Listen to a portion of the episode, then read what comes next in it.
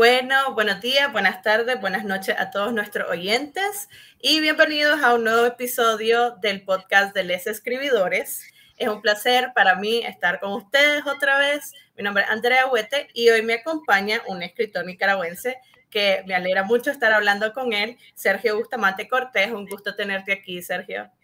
El gusto es todo mío, Andrea. Eh, eh, Claro, claro, muchas gracias. Y para contarles un poco más de él, para que sepan un poco de él, él es por profesión comunicador social y abogado, pero por vocación él es escritor y a partir del 2017 él decidió lanzarse a una carrera independiente como autor. Desde entonces ha publicado diferentes obras, entre ellas se encuentran Cuentos Loquillos en el 2017 para adolescentes y adultos, Baki el tapir elegante en el 2019, Tito y Rayo, Héroes de la Calle en el 2020, Jimmy el Pollito Roquero en el 2021, estos tres siendo como una triada de cuentos infantiles de Sergio.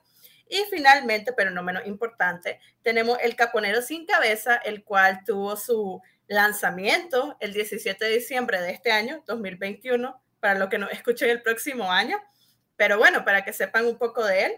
Y bueno, un gusto, Sergio. Eh, un placer estar hablando con, vos hoy.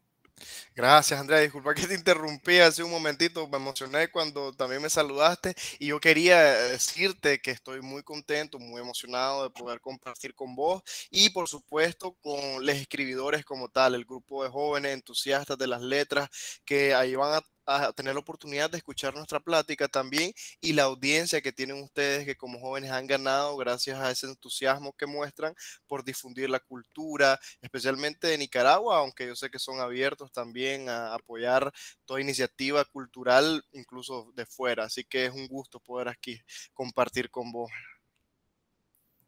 Bueno, eh, ya escucharon todos nuestros oyentes y para comenzar un poco con esta plática, quisiera preguntarle a Sergio que nos comentara a todos nosotros el día de hoy, ¿cuál fue el inicio de esta fascinación por la escritura en general y también el inicio de cada una de tus obras? ¿De dónde vino cada una? ¿De dónde salió la idea? Por ahí comencemos. Sí, por supuesto. Fíjate que es interesante siempre que platico sobre esto del despertar, como bien lo llamas, esas ganas de querer compartir, porque creo que muchos podemos dividirlo por lo menos en dos fases importantes. La primera es el deseo de escribir y de expresar tus ideas.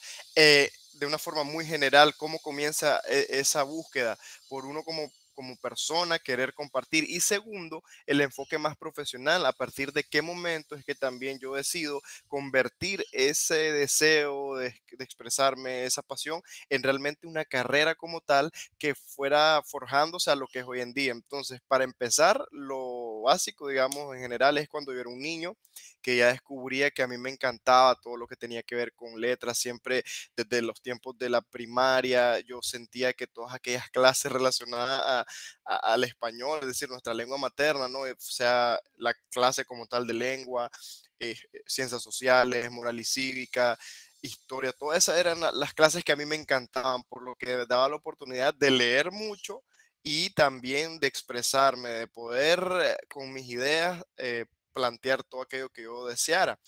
Entonces, por ahí yo de los 7, 8 años que ya comenzaba a escribir, yo honestamente de la nada salía con ideas que quería ir desarrollando de a poquito. Podemos decirlo como mini cuentos, aunque claro, fui incentivado por la misma clase de, de español a hacer pequeños poemas, ustedes saben, esos los primeros versos que nos tocan a todos. Y la verdad que a mí me gustaba mucho, yo sentía, además de una facilidad, una fascinación por eh, compartir mis ideas.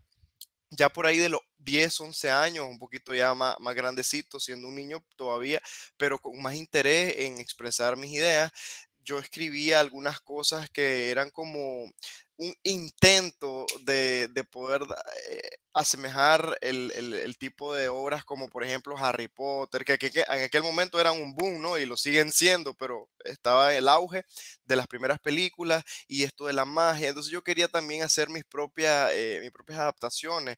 Y recuerdo que una vez estaba escribiendo una pequeña historia de un, algo así como un detective, como una especie de 007, por así decirlo. Y yo lo tenía anotado en mis libretitas de colegio. Y recuerdo que en un trabajo en equipo, me hice con otras muchachas, unas niñas, pues en aquella época, y sacó la libreta y estábamos, saben, viendo cada quien su cuaderno y ellas con la confianza total, igual agarran mi cuaderno y cuando abren se quedan viendo una de la, esos fragmentos de esa pequeña historia.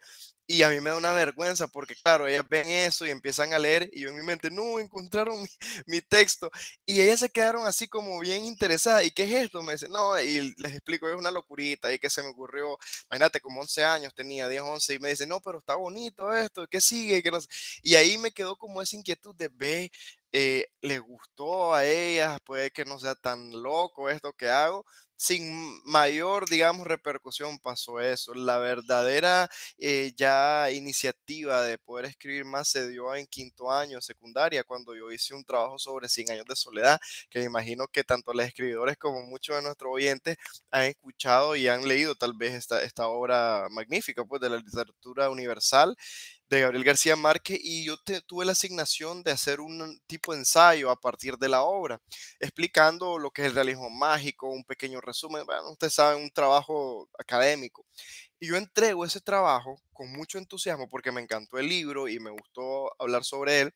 Y la profesora de español me puso una nota muy sobresaliente y me dijo que le había gustado muchísimo, que había expresado muy bien mis argumentos. Y eso me motivó mucho porque dije, bueno, la verdad que eh, puede que por aquí vaya mi camino en, escribir.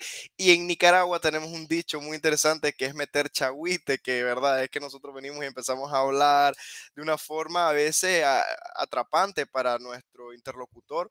Pues así me sentí yo de niño, aunque claro, no con el ánimo de decir cualquier cosa también, o sea, un chagüite con contenido. Entonces empecé eh, a estudiar comunicación social y aunque me alejé un poquito del perfil que yo esperaba como profesional de la comunicación, ya esta segunda fase eh, es en mi vida ya joven adulto, cuando yo después de unos cuantos años de trabajar, de ser profesional ya y de encontrarme con el mundo laboral, decido realmente emprender la aventura de escribir mis propias obras y publicarlas de forma independiente, dado el contexto de Nicaragua, que es un país con una industria editorial bastante reducida. Así que esa ya es la siguiente etapa. Mi primera etapa es descubrirlo de niño y saber que a mí me encantaba contar historias, inventar mm, todo tipo pues, de relatos, pero ya como joven profesional, yo empiezo este camino formal a los 25 años, es decir, hace cuatro años, con lo, como bien lo decías, con la publicación de Cuentos Loquillos en 2017, que es mi primera obra, y recoge en esencia anécdotas cotidianas, relatos súper pequeños, lo que se conoce tal vez hoy como microrelatos, que yo ni idea tenía en aquel momento, que lo escribía por el simple gusto de, como te digo, entretener y de también yo poder liberar eh, esas ideas y, mensajes que quería que la gente obtuviera de mi parte. Y eso es como, como el inicio de niño y ya de joven adulto que eh, he recorrido este camino de literatura para la infancia y también para el público adulto. Bueno, qué, qué, bonito que comenzás, todo, que comenzás contando todo esto inicio eh, en el colegio, porque tuviste la suerte, creo yo, eh, o la bendición, diría yo, de, de que tuviera gente que te apoyara o que te dijera como que me interesa, me gusta. Hay gente que lo tiene en su vida como escritores, la, la ventaja de, de, tener eso, de decir, hay gente que me dijo que, que podía hacerlo, hay otros que se lanzan por sí solos y, realmente creo que también me encuentro un poco con lo que vos decís, eso de escribir en el cuaderno, que la gente lo encuentre, que vos como que no, no lo leas, pero al final, al final la gente no, no la puede detener, ¿verdad? y más cuando les interesa lo que están, lo que están leyendo. Exacto. Y pues, y pues sí, em, y gracias por comentar un poco de cómo entraste de, de, comunicador a lo que sería la parte, porque me leíste la mente, será una de las preguntas que tenía para vos el día de hoy.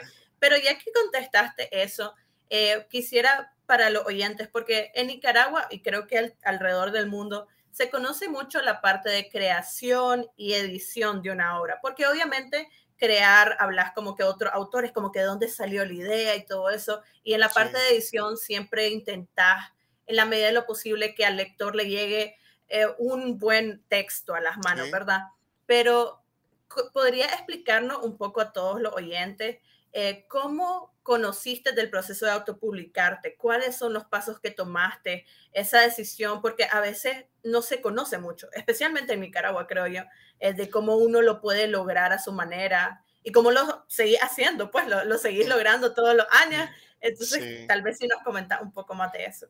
Por supuesto, Andrea, aunque te comento que este tema de la autopublicación se le conoce en otros países como la autoedición del libro, autopublicación, eh, autor independiente, etcétera, no es un, un, poco tabú, no solo en un país como Nicaragua, donde aún menos se ve esto y cada persona interesada en escribir y editar su propia obra se arriesga a publicar, sino también en muchos otros países, tanto de Latinoamérica, incluyendo España, que es de donde yo conozco más, aunque también eh, ya he visto algunas iniciativas estadounidenses que me inspiraron, por ejemplo. Pero eh, el tema, como te digo, de la autopublicación sí continúa siendo de gran interés para muchos en tantos países. Y aquí en Nicaragua sí eh, son pocos los que puedo imaginar, pensar que están metidos de lleno en esto, yo soy uno de ellos, y la verdad que es una gran labor.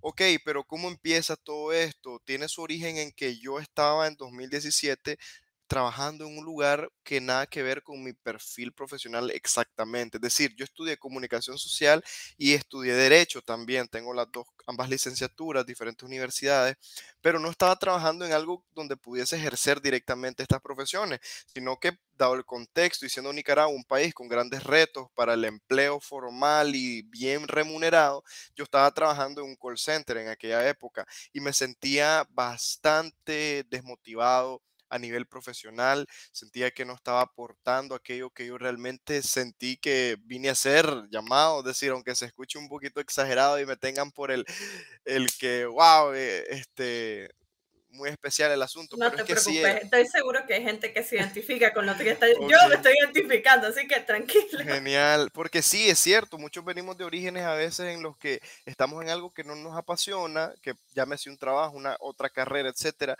pero por aquel eh, eh, bloqueo que tenemos a nivel social o incluso nosotros mismos también a nivel personal, porque decimos, no podría ser capaz de esto, entonces ya vamos teniendo ahí, arrastrando, vamos teniendo esa dificultad.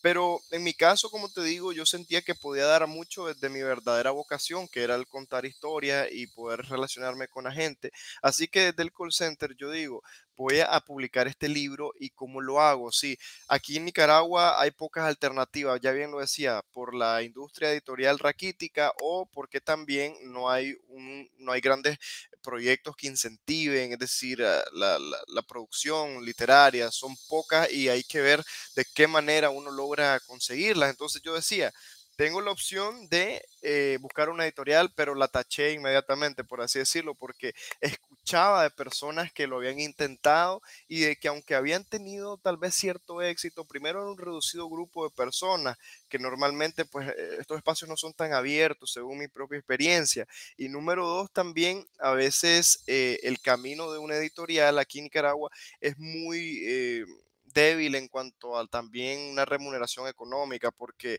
hay personas que habían vendido derechos de libros por 6 mil córdobas o algo así, recuerdo que no son ni, ni 200 dólares. Entonces yo no esperaba algo realmente así porque tenía en mente que yo siempre quería vivir de mi arte y vivir bien, aunque fuera un joven que no tenía ningún público, pero esa era mi aspiración y decía, tengo que luchar por eso. Así que no era viable la otra, forma.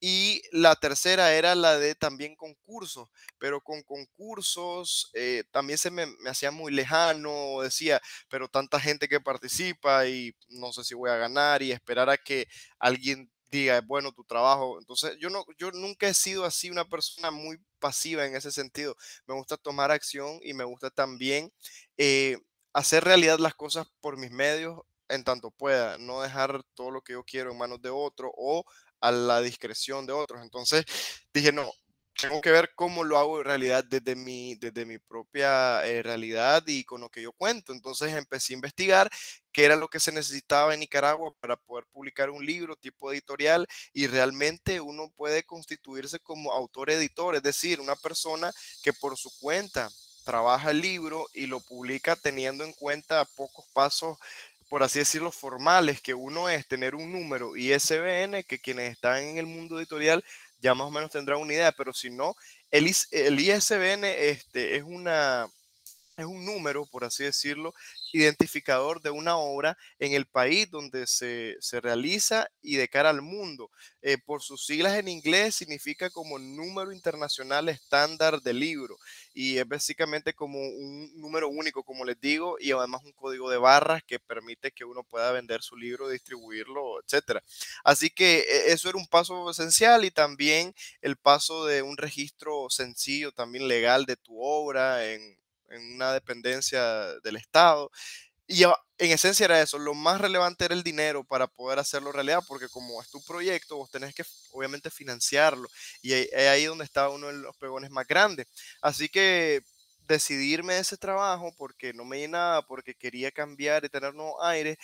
Y utilicé pues el dinero de mi liquidación, que aquí en Nicaragua se conoce como una compensación cuando te vas de un trabajo y es formal, y luego un pequeño préstamo adicional y e hice realidad mi propio libro, teniendo en cuenta las fases más importantes de la autopublicación, que en principio es escribir, obviamente, la esencia, la carnita de todo, ¿no? El libro. Luego que está el libro, eh, una parte importantísima también, ya lo mencionamos, la edición, que alguien haga una corrección de la obra. En mi caso, con mi primer libro, he de decir, y no me da pena porque es parte de la aventura y de esa primera experiencia, no lo no conté porque estaba más allá de mi presupuesto también contratar a un profesional. Lo, lo que hice fue, según yo, leer a conciencia como tres veces los textos y corregir lo que pudiese. Así que en este libro que se los voy a mostrar, está por acá eh, Cuentos Loquillos, soy yo quien hace la, corrección del mismo.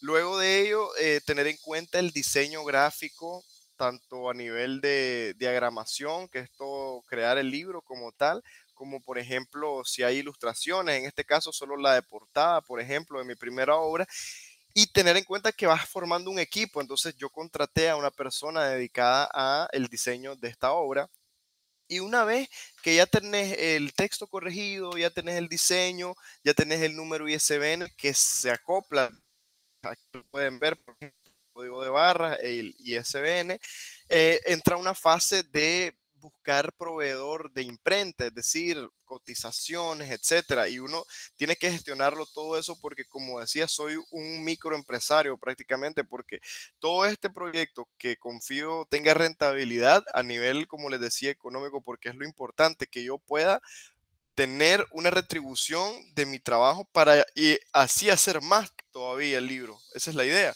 Así que ya tenía la, cotización de imprenta y luego, bueno, esperar, tener mi lote porque empieza una vez que tenés.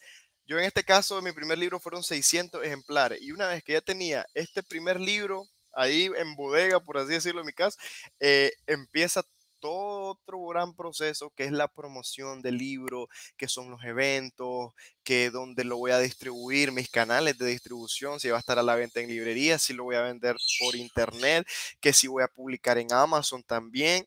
Todo eso tenés que, que sentarte a planificar y ver qué tal va a ser, porque realmente es donde también empieza mucho de todo el éxito que pueda llegar a tener el libro, la promoción, eh, las redes sociales que hoy en día, pues igual lo podemos abordar después, pero son indiscutiblemente importantes para un trabajo de autor independiente. Y eh, eh, a gran escala, pues eso es el trabajo ¿no? del autopublicado, estar inmerso en cada uno de los procesos y detalles del libro, no solo preocuparse por escribir bien y que sea una obra atractiva a nivel literario, sino también todos los otros componentes que son importantes para que el libro llame la atención y pueda ocupar un espacio en la mente del futuro lector que va a apoyar tu obra, que va a asistir a tus eventos, etc. Em, ya ahora puedo decir que con cinco libros que he publicado, bueno, a pocos días que me entreguen el, el tiraje total del Caponero sin cabeza, eh, he ido aprendiendo muchas cosas, aciertos, desaciertos en este mundo de, uno pues, publicar de forma independiente, pero sí siento que ha sido lo mejor para mí porque autopublicar me ha enseñado demasiado, eh, me permite conocer la industria, sobre todo aquí en Nicaragua, pues de una forma muy integral, al punto que puedo ahora también asesorar y ayudar, etcétera, a otras personas que se han acercado y que se ha convertido también en un servicio para mí el poder acompañarlos a que publiquen su obra. Eh, así que pues eso es lo que puedo decirte a grandes rasgos, ¿no? De la autopublicación, que es un trabajo de mucho, mucho esfuerzo, mucha perseverancia. Alguien que dice, quiero sacar un libro, tiene un gran trabajo por delante, mucho camino que recorrer, porque si no tenés un equipo grande, te va a tocar casi todo solo a vos, al menos al comienzo, pues es una gran tarea y más vale que lo ames y lo disfrutes porque si no te puedes frustrar en el camino. Creo que vos decís que es como que una pequeña parte, una parte, pero realmente explicaste mucho de, de cómo ocurren las cosas y pues realmente tenés toda la razón. Eh, considero que a nivel editorial y de sacar un libro adelante, son muchos factores que, que, la gente a veces solo mira el libro en, en, una librería y dice, ah, aquí tengo el producto final, pero detrás de eso hay muchas, muchas otras cosas que vienen en juego. Eh, y bueno, vos decías un poco de que quería retomar más tarde, pero retomémoslo ahorita. Eh, hablar sí. un poquito de lo de las redes sociales. Eh, ¿Qué consejos darías o qué cosas te gustaría recalcar sobre el uso de redes sociales para la promoción de tus libros? Por supuesto, hoy en día ustedes saben que la proyección que uno puede alcanzar a través de las redes sociales es incluso mucho mayor de la que muchas veces podemos tener con los medios tradicionales antes conocidos, que al día de hoy siempre tienen vida y utilidad, pero no se compara a cómo las redes sociales han revolucionado, es decir, la radio, la televisión, la prensa escrita donde existe, porque lamentablemente en Nicaragua ya no tenemos prensa escrita. Entonces, esto tiene un poder de difusión, sobre todo para algún público en específico, pero llegar a los jóvenes de hoy en día, niños incluso, porque algunos consumen ciertas redes, adultos, jóvenes adultos y adultos mayores también que lo hacen, las redes sociales son el lugar perfecto y no solo para un autor, para un escritor, esto aplica para cualquier profesional que en el siglo XXI procura lograr más con su talento, con su trabajo. Entonces, así como por ejemplo vemos a nuestros amigos odontólogos que ah, crean contenido, que ofrecen ahí un tour por sus instalaciones, un médico también que aborda temas hasta en TikTok sobre, por ejemplo, cómo cuidar a la mujer durante el embarazo, o vemos a un carpintero poner las fotos de sus muebles que recién eh, diseñó y, y, elaboró. Pues en el caso del escritor, obvio que también las redes sociales son un super canal a, desplegar para que la gente llegue a conocer de tu trabajo, genere exposición y por lo tanto, después de un trabajo de conversión, como dicen en el marketing, llegue también a estar interesado el público en comprar tu obra. Así que creo que el trabajo del autor, como les decía antes, implica prepararse para ser community manager también, que hoy la gente escucha de las redes, pero no solo el community manager que se quedaría tal vez en la relación directa con el público, contestación de comentarios, mensajes, publicación como tal, sino ser un estratega también, porque para que tu producto, en este caso los libros que haces, los eventos que montás, lleguen a la gente, tiene que ser a través de una estrategia de cómo vas a presentar el contenido. Con esto digo entonces que el autor también debe conocer un poco de marketing digital y de cómo funciona. Eso sí lo hace todo él, como digo, porque por ejemplo, a este punto yo no puedo venir y contratar a alguien por que sean, qué sé yo, 150, 200 dólares, no me puedo permitir tener un equipo, digamos, pequeñito de, de, de, social media, sino que tengo que hacerlo yo también. Y para ello implica entonces cultivar esa relación, postear en mis redes sociales, crear contenido de valor, hablar de todo aquello que yo estoy haciendo eh, en el día a día para que eso enganche con el público y de esa forma puedan tenerme en cuenta y decir, ah, ese es el muchacho de los cuentos, de los libros aquí en Nicaragua, que anda por aquí, que anda por allá, que de pronto veo un reel ahí de sus aventuras literarias y de pronto también veo que hace un podcast con los, los escribidores.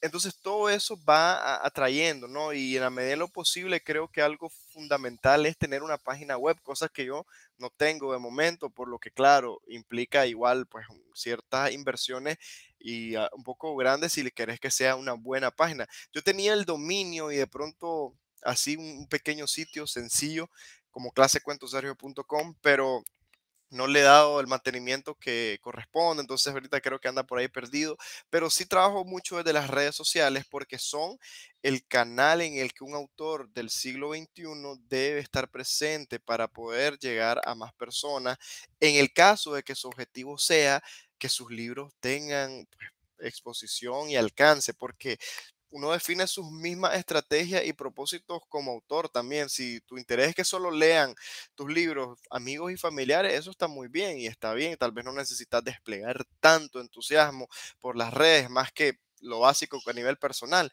Pero si uno realmente quiere que sus libros lleguen a muchísimas personas y tu objetivo es vender, por supuesto que está súper bien para poder eh, procurarte una vida decente como profesional y también seguir creciendo tu obra. Entonces, las redes sociales sí son muy importantes. Por ejemplo, yo algo que veo fundamental es tener una página de Facebook, una página de Instagram, un perfil en Instagram y un canal de YouTube.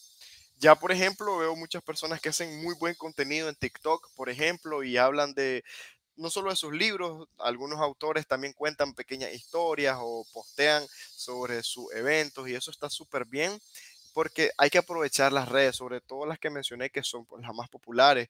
Así que por ahí puedo dar una noción de que el autor de este siglo ya no se debe quedar solo en la visita que hace a la televisión y una entrevista en la radio, sino también buscar cómo generar valor a través de las redes para que así un público que se vaya formando alrededor de tu trabajo te tenga en mente y apoye, porque el compartir tiene un gran poder y yo lo he vivido cuando lancé, por ejemplo, mi, más reciente libro.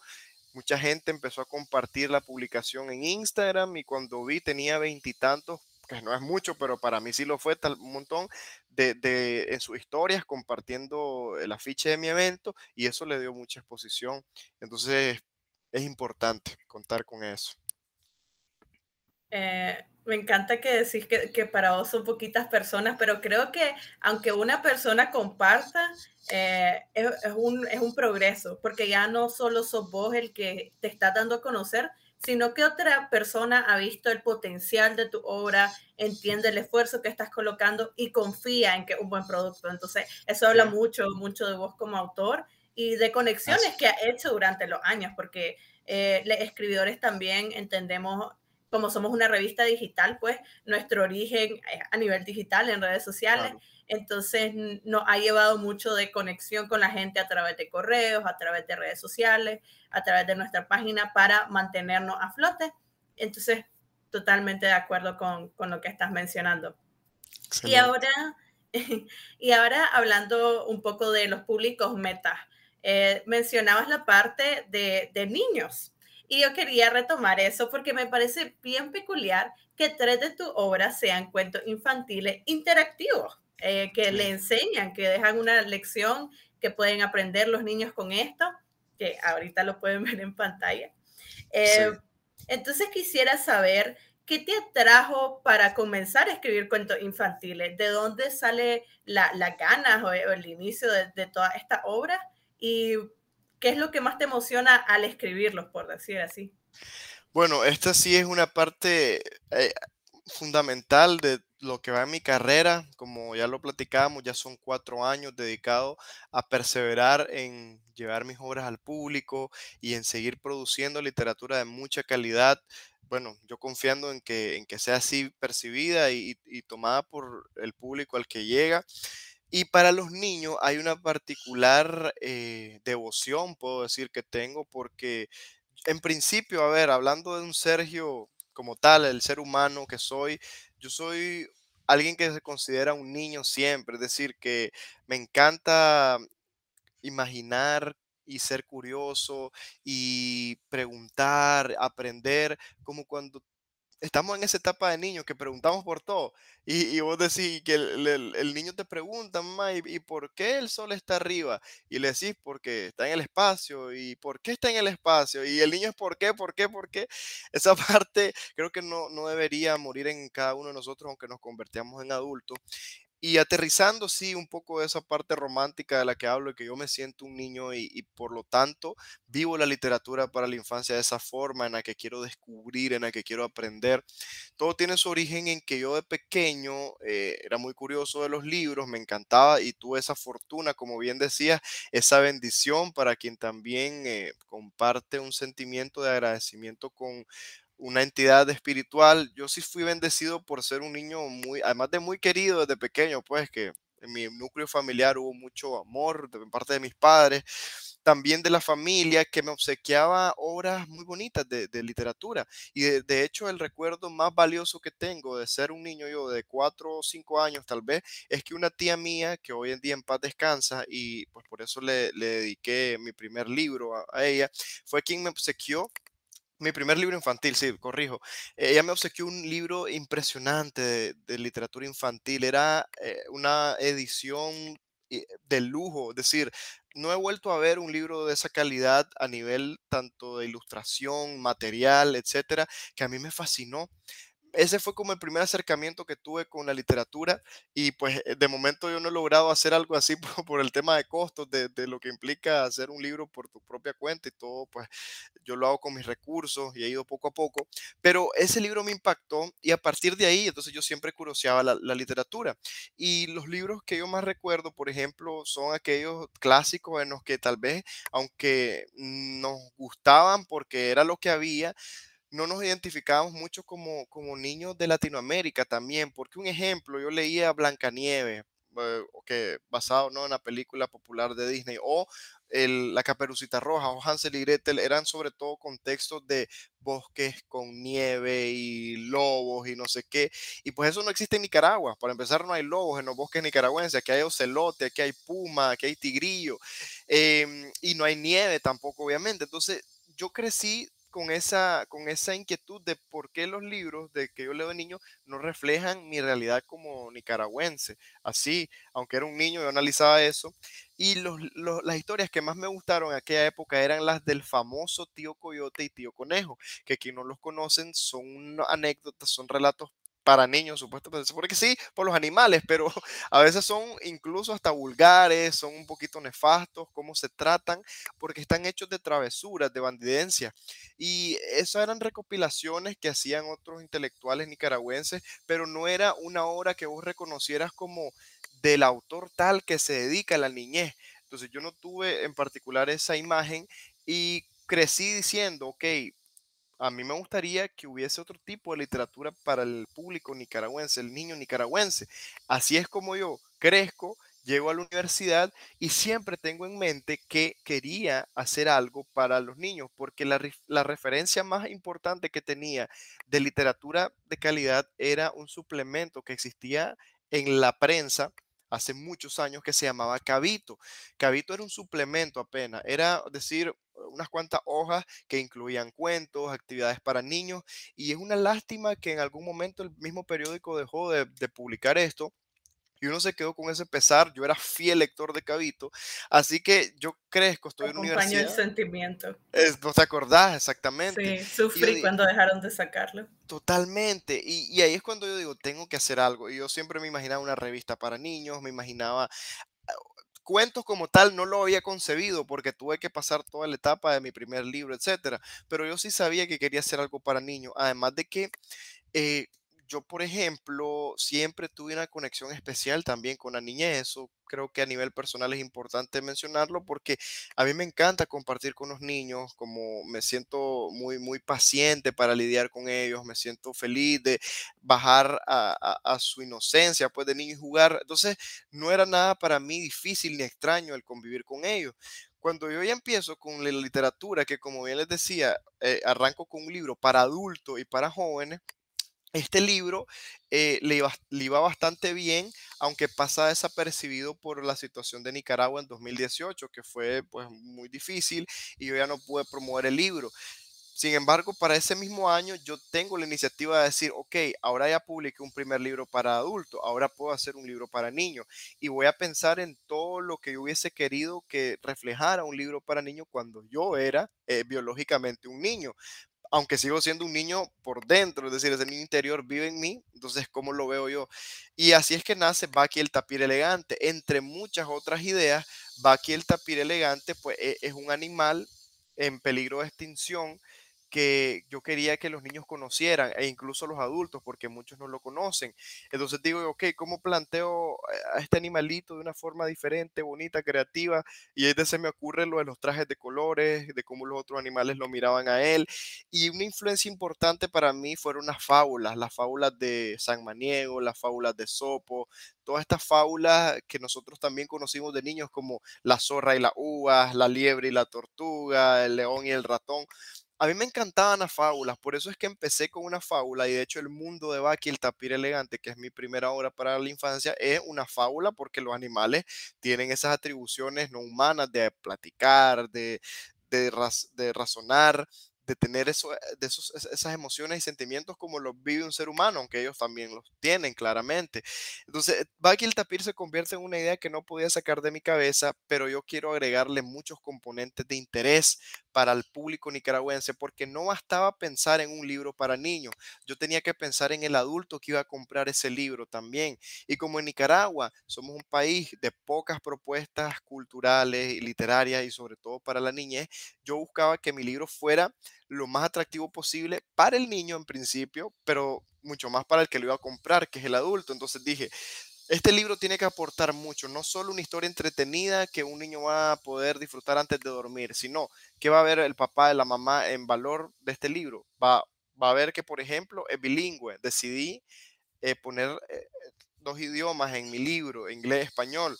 Además dije quiero que el libro pueda ser de utilidad para el niño más allá del entretenimiento. Voy a ponerle actividad didáctica. Entonces empiezo y como pueden ver aquí en mi libro, aunque tiene el en español aquí arriba e inglés también acá abajo, después de que terminas de leer el libro, también hay actividades y de pronto ya te encontrás una sopa de letras o para escribir tus propias ideas, de pronto un crucigrama, dibujar, colorear, lo más típico para un niño, comprensión lectora.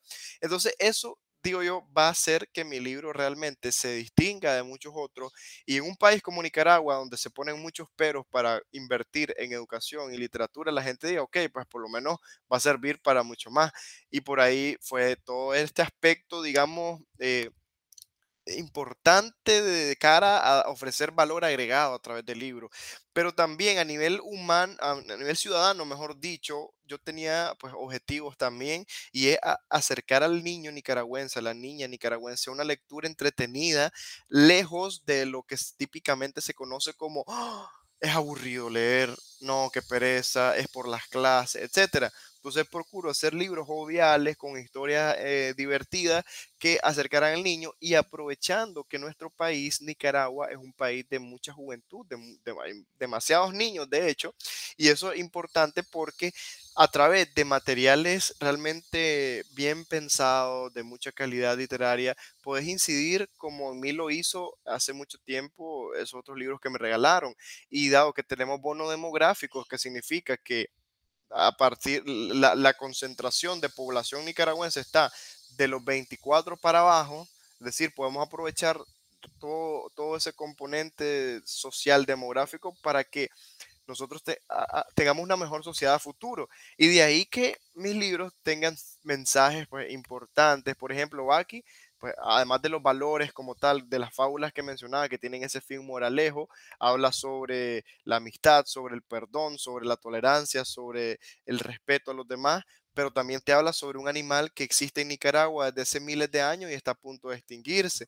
Tenemos Tito y Rayo, que, cuyos personajes son un perrito callejero y un caballo de carretón, que juntos te hablan sobre luchar contra la basura, porque hay una amenaza que es el troll de la basura, que realmente es una metáfora de la gente en Nicaragua, del mismo nicaragüense que bota basura por todas partes. Y después tengo a Jimmy el pollito rockero, que es del mismo mundo de Baki el tapir, que es un amiguito de él y te habla sobre la autoestima, el poder aceptarse tal como uno es, porque no puede decir pío pío como todos los demás pollitos, solo puede decir pi pi pi. Entonces, eh, eh, mis libros para la niñez tienen ese componente didáctico eh, y también de mucho interés social para que la realidad que vive el niño aquí sea, sea totalmente eh, identificable en estos libros y por lo tanto atractivo para él y su familia, porque el mayor regalo que puedo tener yo, la mejor recompensa, mejor dicho, es que a mí me escriba una persona diciéndome que los libros le han encantado, y no solo al hijo, sino también a el padre o la madre, el abuelo, la tía, que lo disfrutaron juntos, que leyeron, que el niño lo pide todos los días antes de dormir o que se lo lleva al colegio feliz y comparte con los demás, que el niño lo cuenta. Entonces, ahí hay un logro importante a nivel eh, literario, por supuesto, pero también como ciudadano comprometido con el país y lo que espero, ¿no? A futuro. Así que por ahí puedo darte, imagínate ya una, una perspectiva de que yo escribo literatura infantil y para, y para los jóvenes también, con el deseo de aportar al pensamiento crítico que vayan a desarrollar ellos a futuro. Bueno, muchas gracias por compartir tanta información. Realmente me parece fascinante eh, que, que, no solo vea como, como escritor como, ah, mi obra, yo quiero que salga adelante, sino que veas también el impacto que va a tener en el niño eh, lo que va a impactar también a la familia, a los padres, em, porque realmente es importante pues tener esos momentos familiares de interacción y pues sabemos que con la pandemia hubo un gran encierro y esos momentos se, se ampliaron, pero también es interesante tener algo que hacer, algo que, que haga crecer eh, la creatividad y todo lo demás en, en, el aspecto de la infancia, por decirlo así. Y ahora, eh, con eso de que siempre querés aportar algo más, eh, yo quería que comentara un poco sobre los talleres de escritura creativa que también lleva a cabo, porque creo que es importante eh, el hecho de que no solo, como sigo recalcando, el hecho de que vos querés salir adelante, sino que también querés sacar a otro adelante. Pues eso también me parece muy bonito, muy esencial para Nicaragua. Entonces, para que comente un poco más de eso. Fíjate que sí, qué bueno que llame tu atención este aspecto porque eh, lo de los talleres de escritura creativa o de animación a la lectura surgieron de una forma tan espontánea que yo me pongo a pensar también en que sin buscarlo, ya venía en mí también la vocación de decir, quiero que otros también hagan lo que yo hago y de la forma en que tal vez yo no tuve la guía, porque yo no crecí con alguien que me orientara exactamente cómo debía escribir mis libros, cómo debía promover mi trabajo, es decir, todo lo que yo he venido haciendo hasta este punto en el que tengo ya cuatro años de carrera independiente con mis libros y de que he alcanzado cierto público que aprecio muchísimo y se me escucha a alguno de mis amigos lectores, como le llamo yo, le agradezco por ser parte de mi historia y de mi familia lectora. Eh, pero yo no tenía esa guía y, ha sido de forma autodidacta, porque aunque mis profesiones son muy relacionadas a las letras, es decir, soy comunicador social, soy abogado, leo porque leo y tengo que para estar actualizado y entender mejor mis profesiones, y escribo porque debo escribir, ya sea para el derecho o para la comunicación, etc.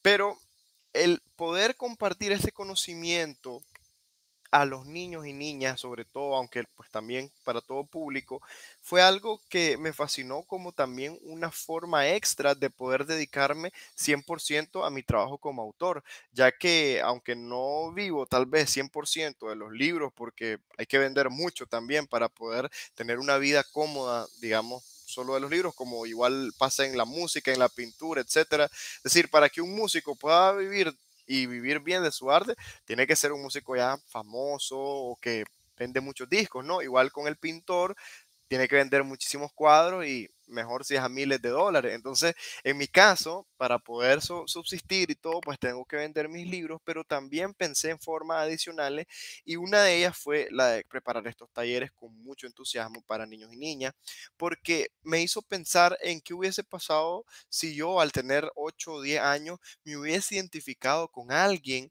que está haciendo lo que yo quiero tal vez hacer.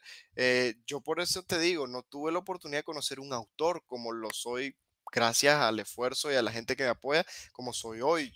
O sea, yo solo que mi papá fue un ejemplo a seguir, pero él era un profesional del derecho y no había un escritor cerca de mí. Crecí y en mi familia sí hubo gente más o menos relacionada a la literatura, pero no así que publicaran, etcétera. Entonces no había una guía. Cuando yo digo, ok, ahora yo puedo orientar a otros que vienen detrás de mí, me ocurre esto y empiezo a diseñar un tipo de metodología, si se quiere llamar, para poder eh, compartir este, este anhelo por expresar las ideas que tengo a través de la escritura creativa. Y entonces eh, armo el primer taller que se llama Yo puedo contar historia. Y una, eh, una parte bonita de mi historia, porque fue en mera pandemia, fue para el 2020, y yo estaba en una situación bastante precaria, incluso económica. A ver, tampoco exagerado, pero estaba con un trabajo, necesitaba ingresos extra, y digo, ¿qué puedo hacer para, levantar mi trabajo y hacer algo. Se me ocurre ese taller y empiezo a escribir el temario y cómo podría enseñar esto a los niños. Ya pensaba, pensaba, buscando referencias, etcétera, y logro concretar esto y lanzo mi, mi taller digital, era full en Zoom, me acuerdo, y para mi sorpresa se empiezan a notar personas, y o sea, adultos que inscribían a, sus niños. Y entonces cuando vi tenía 13 inscritos, imagínate, era, era un logro enorme para mí que me estuviesen apoyando, eh, comprando el espacio para estar en el taller yo preparé un material didáctico, se los envié digital, ellos lo imprimieron y fue un éxito total. Fueron cinco sesiones de una hora diaria y los niños al final tenían su cuento hecho ya pues con todo lo que íbamos viendo en el proceso y fue hermoso. Ya después de eso eh, llamó la atención este trabajo de algunas instituciones y luego hice con una librería local también otro taller al que le puse...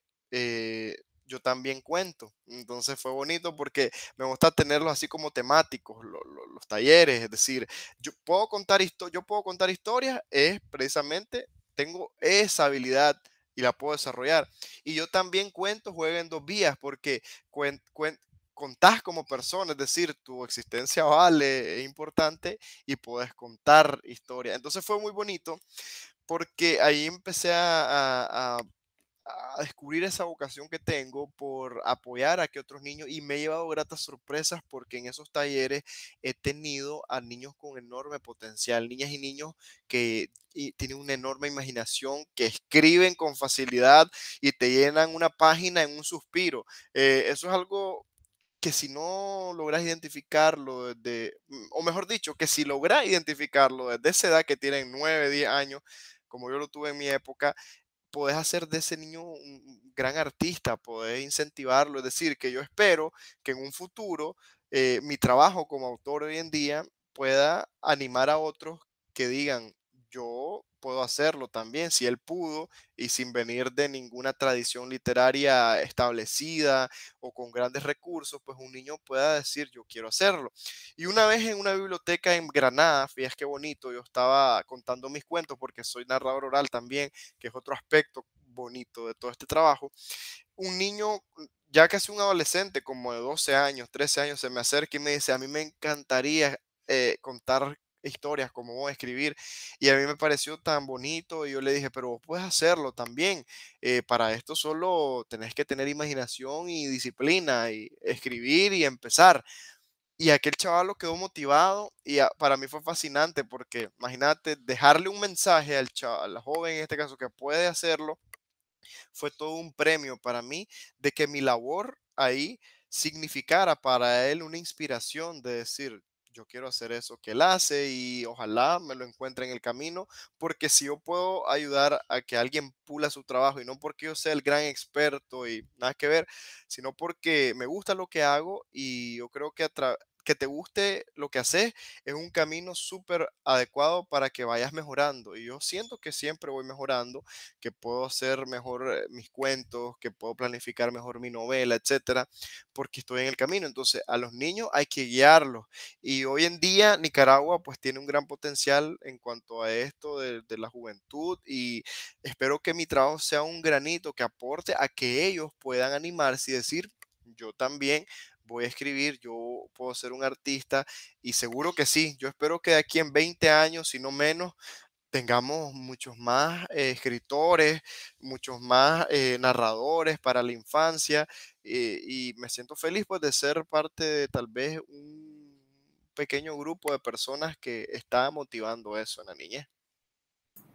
Bueno, de solo escucharte me emocionaste, porque yo ya digo, yo ya estoy emocionada por, porque es que hasta cierto punto nuestra generación ha tenido que, buscar sus nichos, buscar sus comunidades, eh, y me emocionaría muchísimo ver una, una Nicaragua en el futuro en donde ya existan, desde muy pequeños ya, ya tengan esa oportunidad de sinvergüenza, de decir como que miren, aquí están mis cuentos en este cuaderno, en los colegios. Eh, es súper emocionante eh, y estoy segura que, que, ya estás dejando semillas que van a crecer a futuro, en futuro autores eh, que, que, vamos a estar viendo.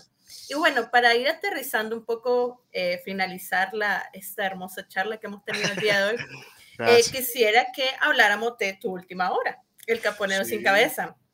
Entonces quisiera que, ahí lo tienen, quisiera que nos compartiera un poco de la creación, el lanzamiento, cómo fue todo, qué, qué tal te fue todo eso y cómo considera, esta sería como pregunta de cierre, pregunta final, pero cómo consideras que esta obra va a marcar tu futuro como autor cuáles son tus planes a futuro como autor después de esta obra? Súper, fíjate, una tremenda pregunta, Andrea, porque para mí el caponero sin cabeza representa un salto a, una versión tal vez un poco más madura de mi carrera, porque cuando vos sos un autor independiente, ¿cómo digo esto?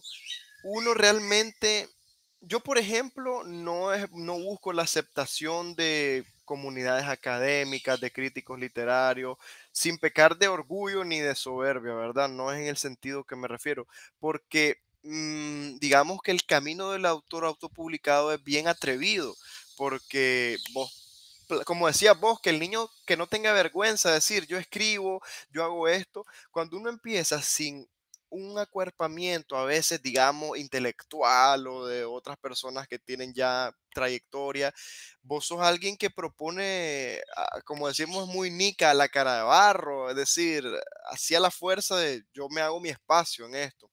Y entonces mi único, digamos, eh, a ver, la única, digamos, el único parámetro con el que yo puedo ir identificando el éxito de mi trabajo es que la gente que a mí me apoya, indistintamente que sean expertos en literatura o que solo sean personas que disfrutan la lectura, eh, lo, lo valoren y lo acojan. ¿Por qué? Por lo mismo que te digo, normalmente lo tradicional es que con una editorial que tiene mucha trayectoria, que está eh, dirigida por personas súper involucradas en la industria editorial y llámense también crítica literaria, expertos en el lenguaje, etcétera. Eh, cuando ellos sacan una obra es como, ah, ok, esta, esta editorial tiene prestigio, tiene nombre, así que creemos en su trabajo. Cuando sos autor independiente es como, bueno, me arriesgo, pero solo soy un chavalo que propone y, por lo tanto, pues puede que la gente lo vea hasta como algo no tan serio hasta cierto punto.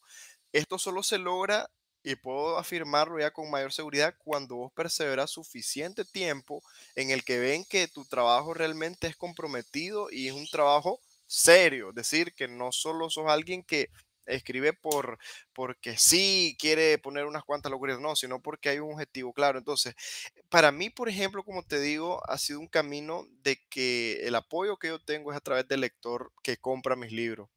Y de pronto uno que otro que tal vez va más allá, escudriña en la obra y, y ve el potencial, porque hay personas que simplemente compran los libros y dicen, ah, qué bonito, dibujito, esto y lo otro, ya pero hay quienes profundizan en el mensaje, etcétera.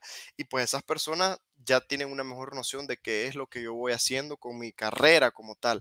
Entonces, cuando yo comencé con este libro, hay personas que lo podían ver hasta como un libro de chistes, como, como tipo de, mm, contenido eh, de fácil lectura, se asimila rápido, nos divertimos y ya.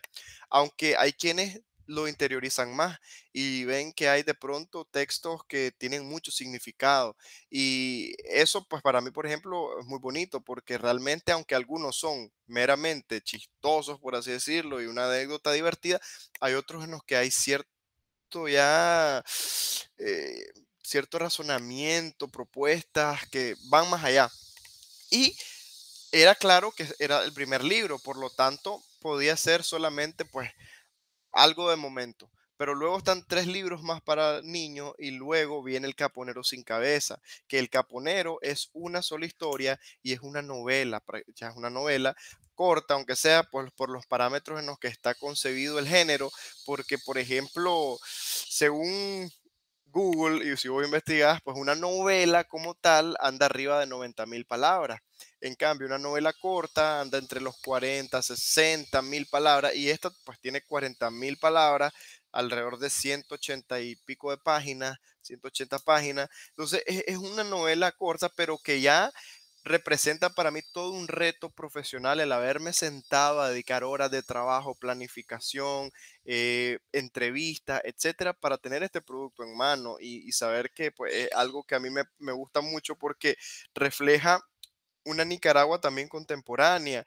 Y estoy hablando de un caponero porque nosotros aquí conocemos muchísimo este medio de transporte y sabemos de que implica riesgo y, a veces es eh, una alternativa, la verdad, económica e interesante para moverse de un lado a otro.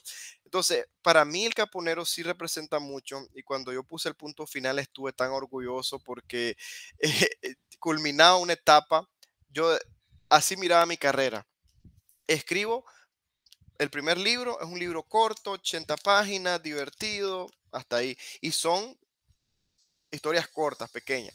Luego, los libros para niños, que aquí la gente se confunde mucho porque escribir para niños es algo ah, increíble, entre el sencillo a veces, pero a la vez complejo, porque si procuras que el mensaje llegue eh, de una forma eficaz y, adecuada al pequeño, pero detrás de ello hay mucho que pensar para que sea así. Entonces, escribir literatura para niños no es solo el dibujito, ay, qué bonito el perrito y que no, sino que eh, implica realmente pensar a conciencia, cómo voy a llevar este mensaje al niño y también eh, un esfuerzo ah, de producción grande porque también es como más caro de producir un libro para niños, etcétera. Pero pues el público en realidad no sabe mucho de eso ni tiene por qué llegar a explorar tanto. Solo lo menciono porque es un error pensar que hacer literatura para la infancia es algo entre comillas fácil, porque lo puede llegar a hacer si tenés la vocación, si tenés eh, la pasión, si tenés el interés, pero si no, pues está muy difícil también.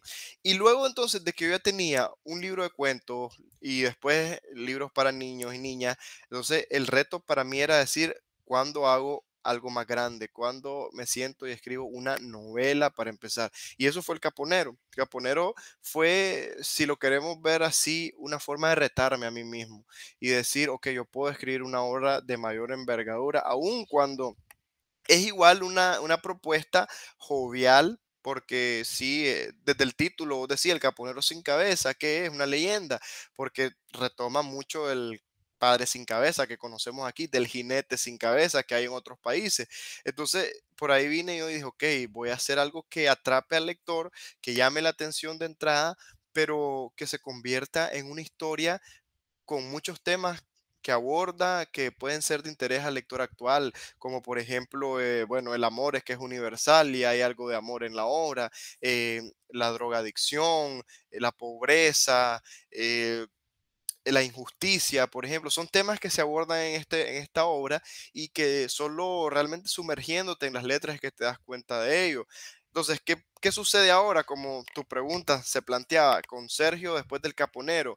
En principio, ver qué tal le va a la obra, porque eh, yo he tenido un gran apoyo y aún comenzando mi carrera en contextos difíciles, porque comencé cuentos loquillos con la situación del 2018, que mi libro prácticamente costó que se vendiera por la situación precisamente. Luego, 2019, empiezo con la literatura para la infancia, comienzo con buen auge, pero la pandemia también se convierte en un, un, gran reto, sobre todo para las presentaciones y visitas en colegio.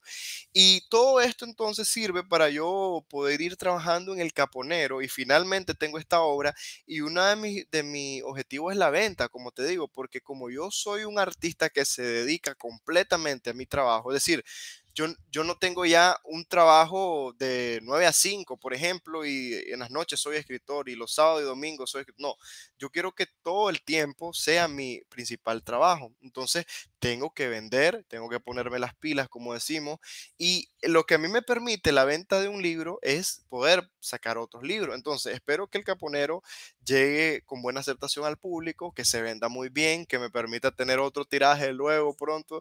Y detrás de esto, entonces, ¿qué viene? Primero, muchísimas horas para niños siempre, porque a mí me encanta hacer literatura para la infancia, es decir, estoy súper eh, enamorado de este público y espero seguir llevándoles mucha calidad a través de mi obra. De hecho, ya tengo para 2022 e inicio de 2000, ya tengo obras que vienen para niños que ya están prácticamente listas. Entonces, imagínate cómo va esto, libro tras libro. Ya con el que viene va a ser el sexto en marzo del 2022 en general y el tercero del mundo de Baki, porque es el monito que va a tener su propio cuento, que es Manu, que está acá, Manu el monito. Eh, luego tengo la versión número 2 de Tito y Rayo que va para abril del próximo año. Ya te estoy dando, imagínate, otro libro por ahí también. Y para adultos también, pero me lo tomo con más calma. ¿Por qué? Porque eh, sí me es más sencillo publicar para niños. Ya, lo, ya es un público que he venido trabajando y la gente me apoya mucho. Yo les agradezco. Entonces, ideas me sobran, solo que tengo que materializarlas.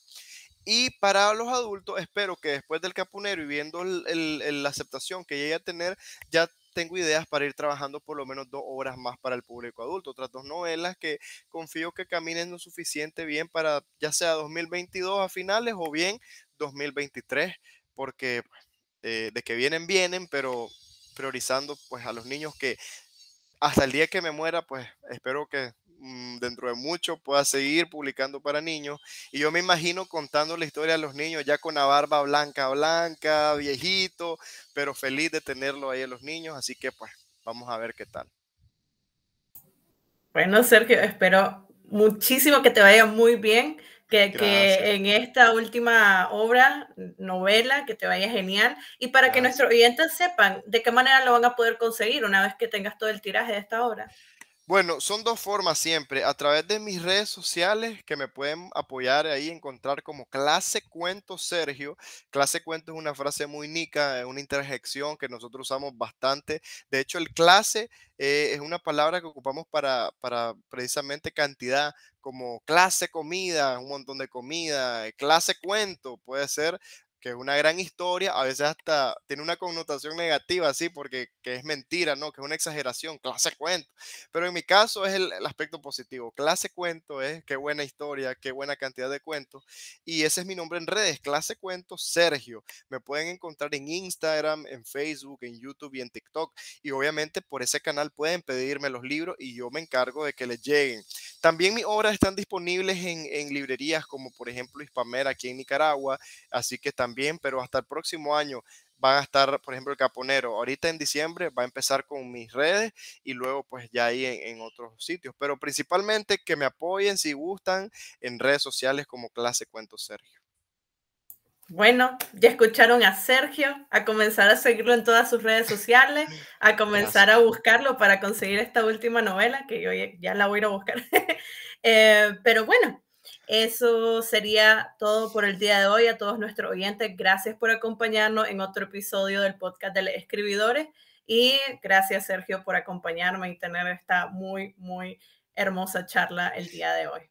Gracias a vos, quiero reiterar mi, felicidad y emoción porque lo había, yo, te, yo te lo había comentado desde hace tanto tiempo, quería que tuviéramos este chance porque tanto los escribidores como colectivo me parece fascinante su trabajo y, lo que pretenden eh, hacer con las letras nicaragüenses y vos también que te has destacado y ya nos hemos conocido por otros espacios de cultura también y de interacción así espontáneo, jovial, eso me gusta mucho.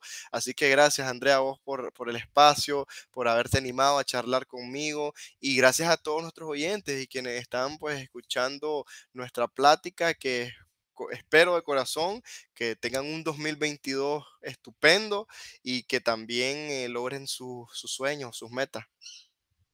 Bueno, querido oyente, y con ese mensaje motivador de Sergio, nos despedimos y tengan un muy buen día y un muy feliz año nuevo. Bye.